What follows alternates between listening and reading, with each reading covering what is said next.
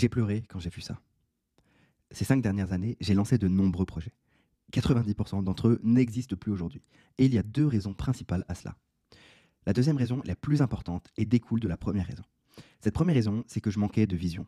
Pourquoi? Simplement parce que je lançais tous mes projets en pensant presque uniquement aux bénéfices qu'ils allaient apporter à ma vie. Je veux lancer un business pour être libre et épanoui.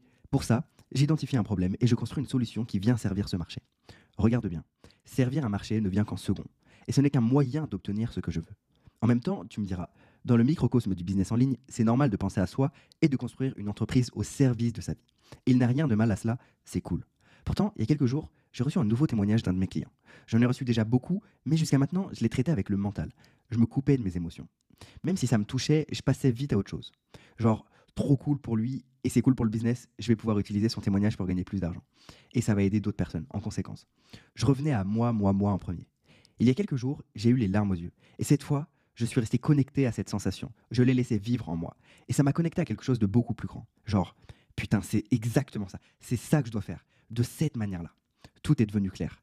J'ai obtenu une vision long terme que je n'avais pas. Pour être plus juste, une vision que je ne ressentais pas.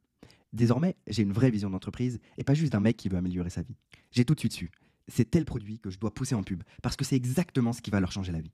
Je ne me suis même pas demandé si c'était smart comme réflexion business. Je n'ai même pas réfléchi en mode data-driven et stratégique.